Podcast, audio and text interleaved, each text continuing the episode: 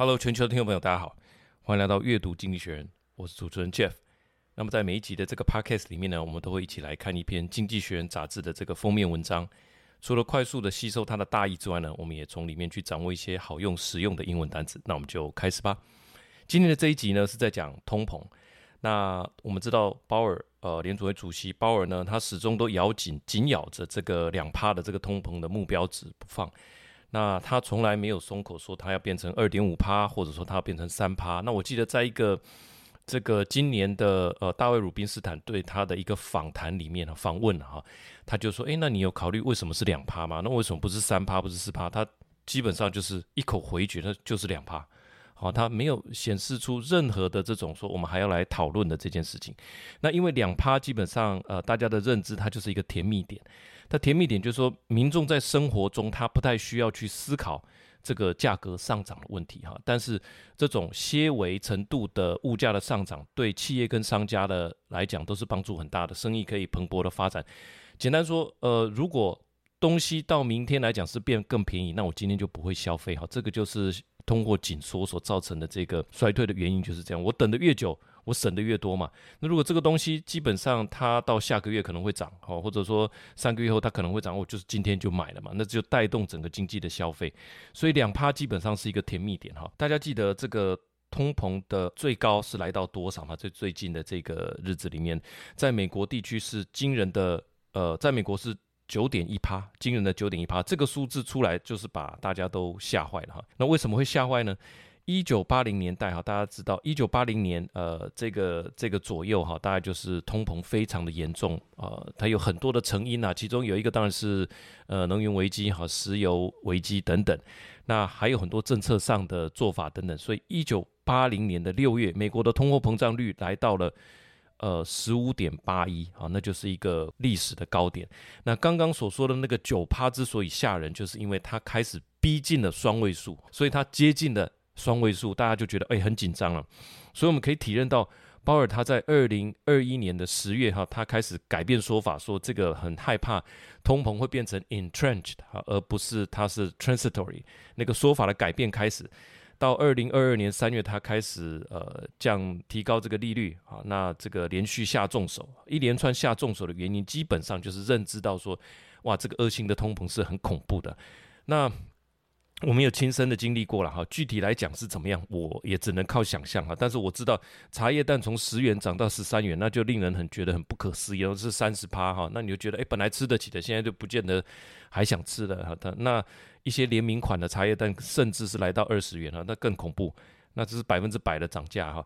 所以，呃，通膨这件事情，就是说大家都极力避免了哈。那不管是十五趴也好了，甚至在二战之后，呃，台湾回归。呃，祖国哦，然后呃，有这个国民党派员来台湾经营哈，那那一段日子的通膨恐怖到是百分之六百七十六趴，是六百七十六趴，不是六十七点六，也不是六点七六哈，那个真的是不知道怎么活了哈。常小时候常常听阿嬷讲说，戏班瓦奇科哈，就是说你的旧的币制已经失去人们对这个币别的信任了，所以干脆。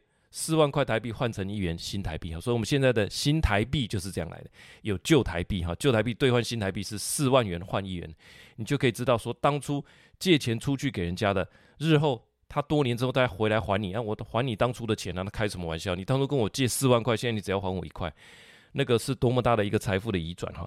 总之，不管是十五趴也好，六百七十六趴也好，现在就是要维持两趴哈。但是咱们也想一想哈，就是通膨这件事情，从二零二一年的三月，从二零二二年的三月开始打哈，也打了一年又三个月了，呃，到现在是六月底哈，七月初，那通膨是有一些缓和，但是这个离两趴的政策目标还是有一段难以跨越的距离。那杂志要来谈的就是说，这个通膨非常的黏人哈，sticky 哈，就是很棘手，很黏人呐哈，然后。黏 T T 的这个感觉哈，不是那么容易处理。那么在图片上呈现出来就是一个融化的雪糕哈，这样整个这样滴下来，这样哈，你那个拿那个棒子又很短，这样往下滴，一下子你手就会被黏黏到了，那很容易弄得黏黏腻腻的。那关键就在有些华尔街的人士开始提到一个做法，这个做法看似合理的选项，它其实背后隐含很大的问题啊，对于金融市场的冲击也是投资人必须要特别注意到。好，等一下就会来谈这个问题。好，那以下我们就分为五点，跟大家分享我们的阅读心得。首先呢，它的标题是这样哈：The trouble with sticky inflation. Investors must prepare for sustained higher inflation. The cost of taming price rises could prove to be unpalatable for central banks. 里面的关键词是这个 unpalatable 或者难以下咽的，吞不下去。就是说，你要把这个通膨真的降到两趴，很可能这个代价是你没有办法承受的哈。unpalatable。Unpalatable for central banks，所以才会有后面所说的，诶，华尔街，诶，还有之前的联准会的一些官员要提出了一个想法，哈，那就说，诶，既然这么难打，那真的还要不要打？哈，好，那我们先看第一点，乍看之下，经济好像已经走出阴霾了。从通膨的角度来看，确实是这样。从刚刚所说惊人的九点一趴，已经往下走很多了，哈。那接着，石油啦、天然气啊这类能源方面呢，因为二零二二年的冬天，哈，就是过去的这个冬天，在欧洲是个暖冬了。那欧洲的天然气，呃，自然用量就比较呃减缓嘛，哈，那这个存量到现在六月底也都还有五十八到六十八，远高于去年的水准，所以你就知道说天然气并没有极度的被耗用，所以之前所提到的可能因为呃天然气价格还要再飙一波，这个就没有发现哈，没有发生。那另外中国的重启，大家呃 reopening 这个大家一开始期望也是非常高，但是又遇上。国内的这个需求不振哈，在前几篇我们有提到，呃，中国的官方的媒体也提到哈，需要注意呃国内需求减缓的这个问题。那仿佛就是我记得在那一篇里面，我们是说中国就像一个大食怪哈，它复苏了哈，应该会把很多的东西都吃掉，这样造成一波上涨。但是感觉起来他自己肠胃有点问题哈，就没有把这个通膨全球的通膨推升到一个无法挽回的境界。那通膨既然没有无止境的飙高，利率也就不用升到令人痛苦的边缘哈。那这个几个操作下来，非核心的这个通膨就这样回到四趴左右的水准。那升息的脚步也在五月的升息之后，六月是暂停的哈，暂停，呃，暂时停歇。所以上半年这几次 FOMC 的会议开下来，确实你从他的。呃，言谈当中，他可以感受到说，诶，事实上也有一些这个成果出来哈。透过升息，已经让经济放缓了，通膨高点已过，物价回落。那衰退呢，似乎也看不到踪迹。那套句中国的说法，叫做一切向好，诶，就是看起来诶还不错啊哈。那 S&P 指数五百指数今年以来也上涨了百分之十四，那看起来的确有点是说，从最差状况呃底下，我们已经逃脱了这个感觉。好，那内文是这样说的。At first glance, the world economy appears to have escaped from a tight spot. In the United States, annual inflation have fallen to 4%, having approached double digit last year. A recession is nowhere in sight, and the Federal Reserve have, has failed able to take a break from raising interest rates. After a gruesome 2022, stock market have been celebrating. The S&P 500 index of American firms has risen by 14% so far this year, propelled by a resurgence in tech stock. 里面的两个关键词，第一个就是刚刚所说的，从这个困境里面哈，从一个呃难以自处的呃 呃这个 SPA 里面呢跑出来哈，这个。啊、uh,，escape from a tight spot，啊、，BE IN a tight spot 就是说被逼到角落，身处困境，be in a tight spot，S P O A T。那你 escape from a tight spot 就是说从这样的困境哈，从这样的角落里面出来了哈，那逃脱出来。另外一个呢，呃，就是我们讲说。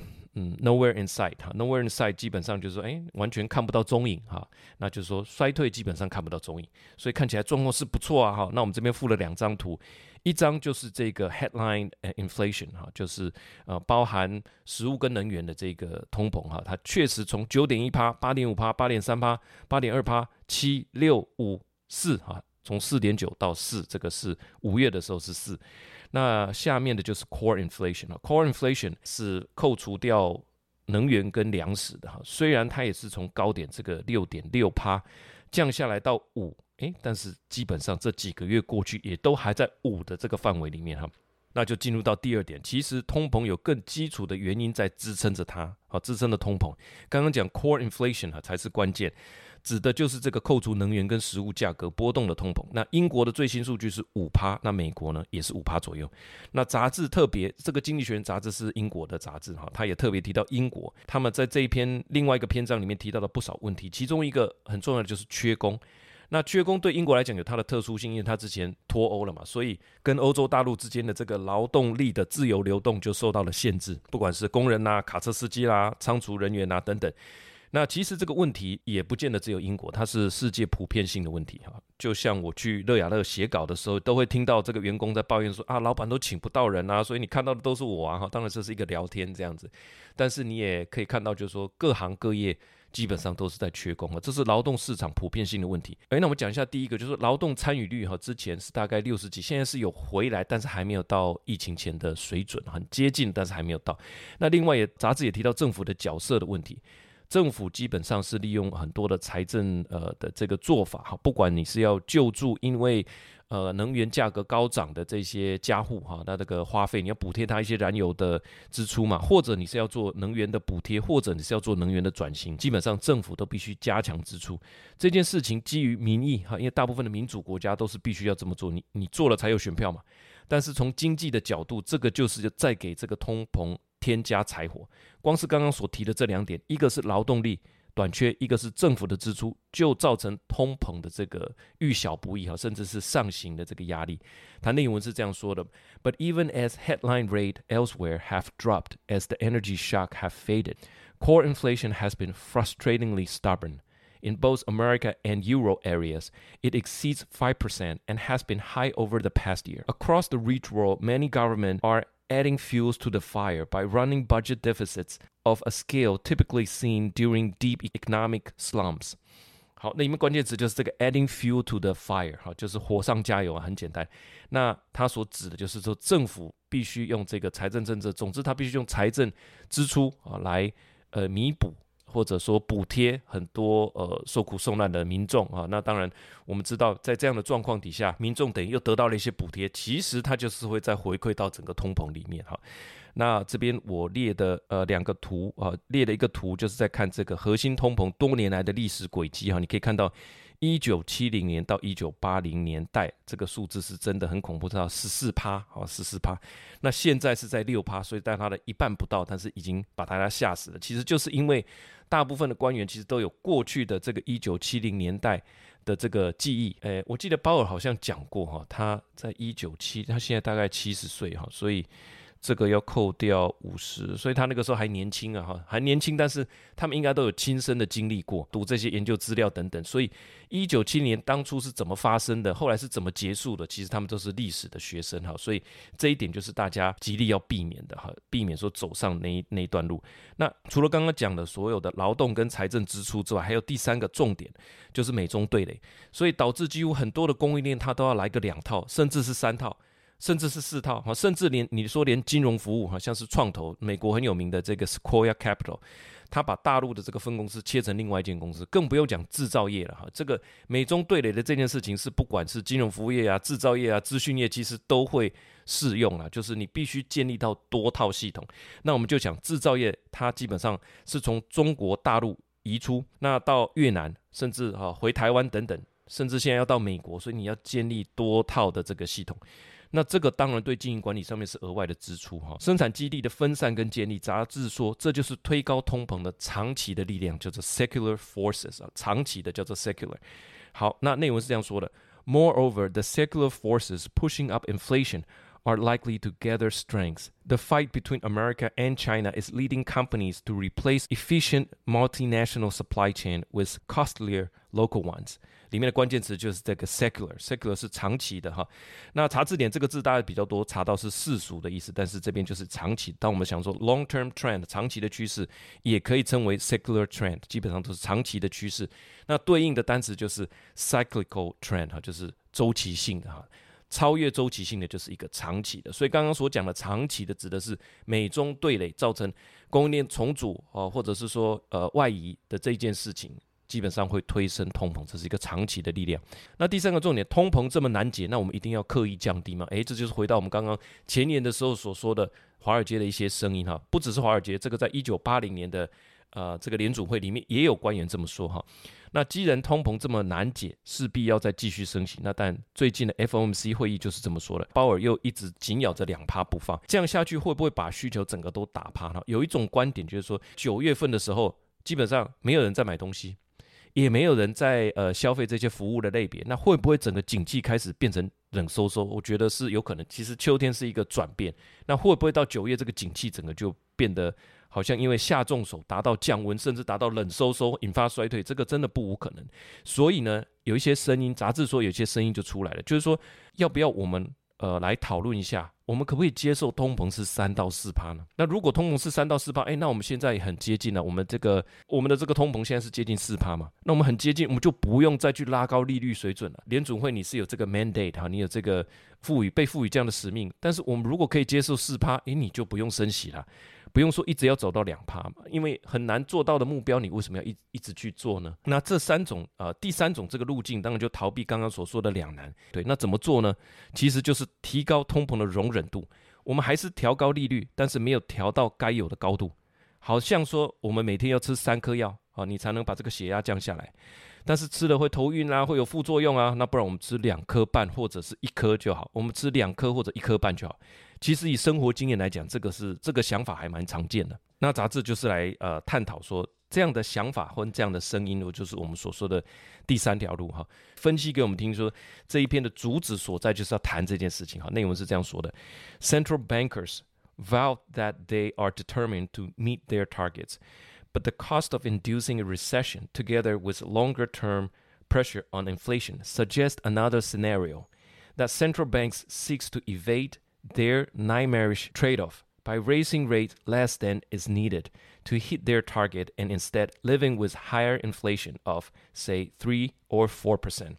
里面关键词就是这个 evade，evade 不是 invade，是 evade，e v a d e 就是逃避的意思哈。就是呃逃税啦，或者是逃避那样的结果，就是 evade。它指的是说，诶，我们是不是一定要有一个 trade off 呢？是不是说呃要允许高通膨，不然就要把经济打到衰退？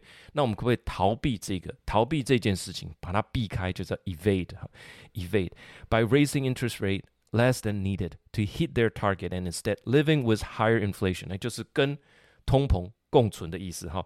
那跟三四趴的通膨共存。那第四点就讲到第四点，央行是不是也流行躺平呢？接下来，那不刻意出手哈，这个有它的历史根据。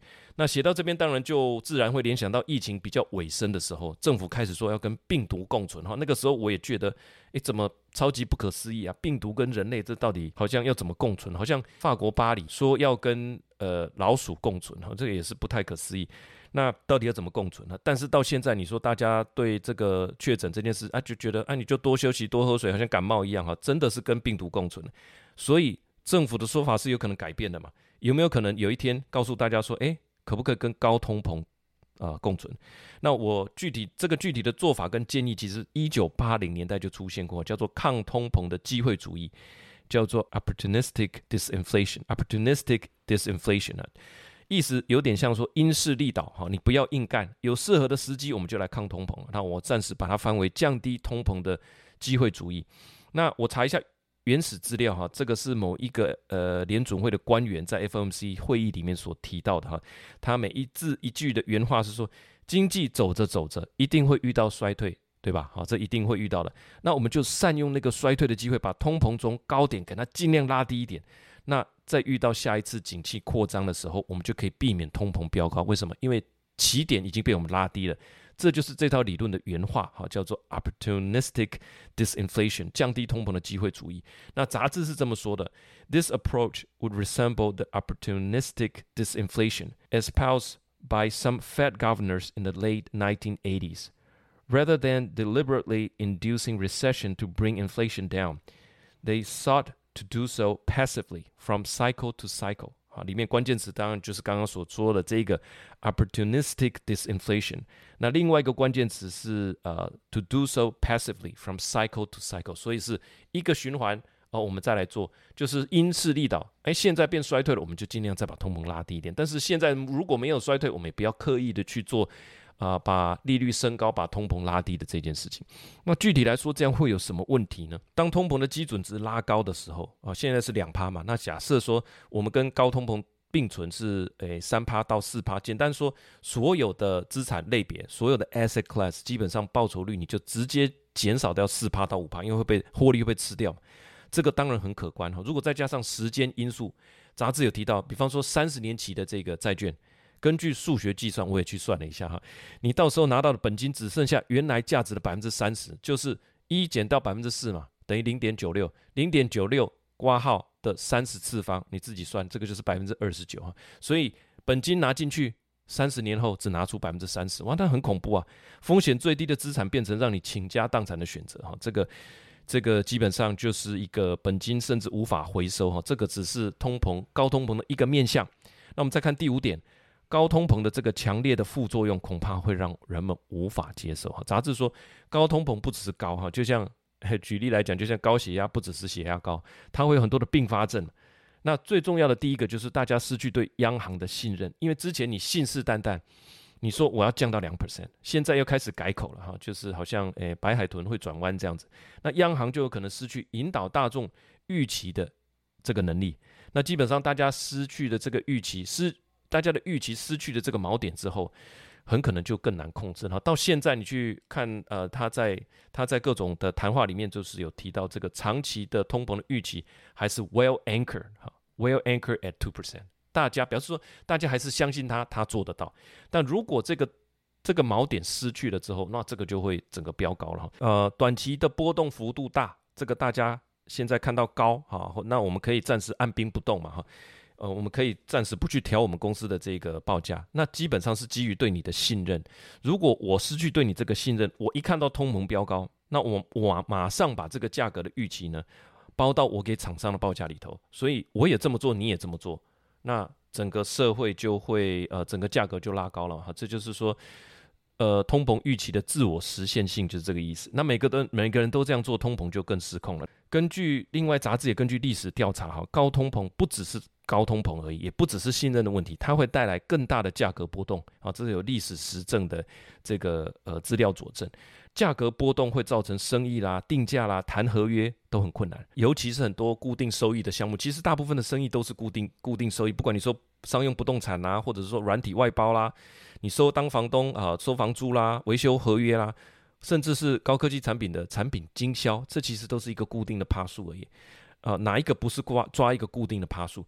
现在不是说只有单纯获利被吃掉的这个问题而已，而是说价格波动会更剧烈。好，那我请问你。这个笔电卖给你，你要再卖给他，你要抓几趴？你很难抓，因为你不知道明年的通膨会是几趴，所以谈合约啦，定任何的商务条件就变得很困难哈。所以简单总结就是说，在高通膨的领域，没有说钱放在哪一个行业或放在哪一个资产类别里面才有保障。这个对于民众来讲，那最直接的影响就是他们的年金，那间接影响的就是选票。那尽管央行到现在还是说可以走向一个软着陆，哈，可以找到一条降低通膨、失业率又不会拉高、又不会呃陷入衰退的一条路，但是杂志说这个几率不高。内文是这样说的哈：But benefits in retirement are not always fully protected from inflation, meaning that the purchasing power of some pensions will eventually be lower than expected. That would fuel voters' ire. Such is the excruciating situation that central banks now find themselves in. 好，第一个关键词就是这个 ire，i r e ire，它就是愤怒的意思啊。他刚刚所说的是说，诶，这个如果啊你储存的这些年金啊，那因为高通膨，然后最后真的剩没多少钱，那你这个政府可能会 很难选上哈，这个政政局应该更不稳了，因为你年金都没有意义了嘛，那你被这高通膨全部都吃掉了哈，所以这个是 fuel voters ire，引发呃投。这个投票的人啊，voter 是这个选民的这个愤怒哈。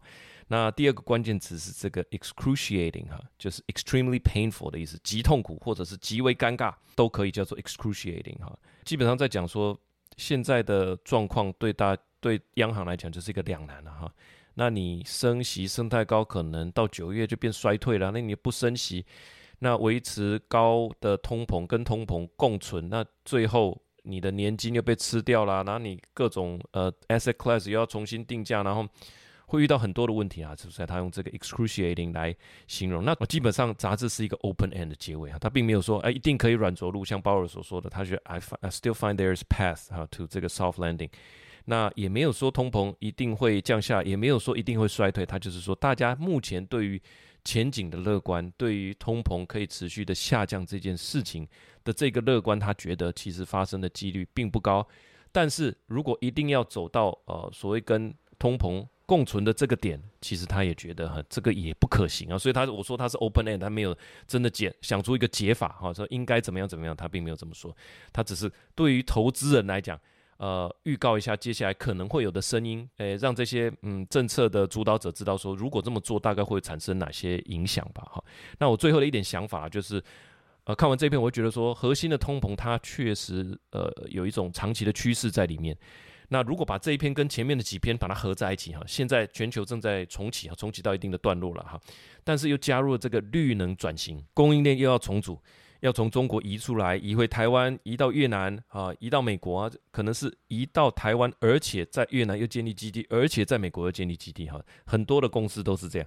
那各国也在强化基础建设。之前他二零二一年、二零二二年所通过的这些法案，现在正在开始执行和开始发包，呃，开始给补贴等等，正在呃这个动工。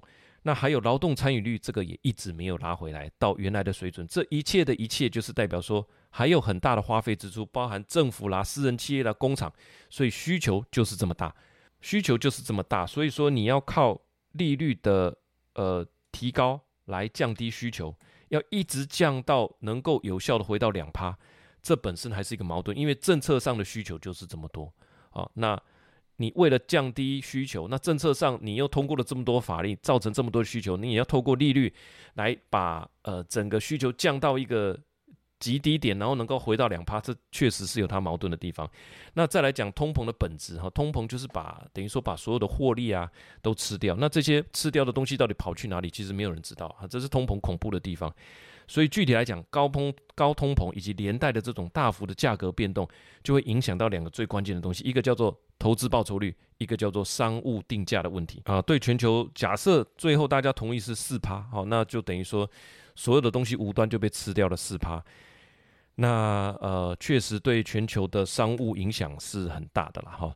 那利率，那最后总结我的感觉是说，不管是利率也好啦，高通膨也好啦，或者是说高价格的波动性，这几个因素真的是横扫千军。我认为所有的产业几乎是无一幸免。那我自己推想的哈，我觉得说比较呃不变的东西啊，像是稀土啦，或者一些矿产啊，可能还可以抵挡。另外一块就是说能够实现高增长的哈，比方说最近的这个科技啦、AI 啊哈，感觉它是一个突破性的东西。再来一块就是说，随着时间能够增加品牌价值，它是享有时间红利的。那我觉得只有这三块啊。那呃，我们的公司也好，我们自己创业也好哈，到底是属于哪一块？我觉得我们还是跟会员朋友大家一起来探讨。那你们的公司生意究竟是属于哪一块呢？哈，这个是在高通膨时代。那杂志所提醒我们的呃一些呃未来可能的发展，我们阅读之后的五点心得，跟我们最后的一点想法啊，分享给我们所有的会员朋友。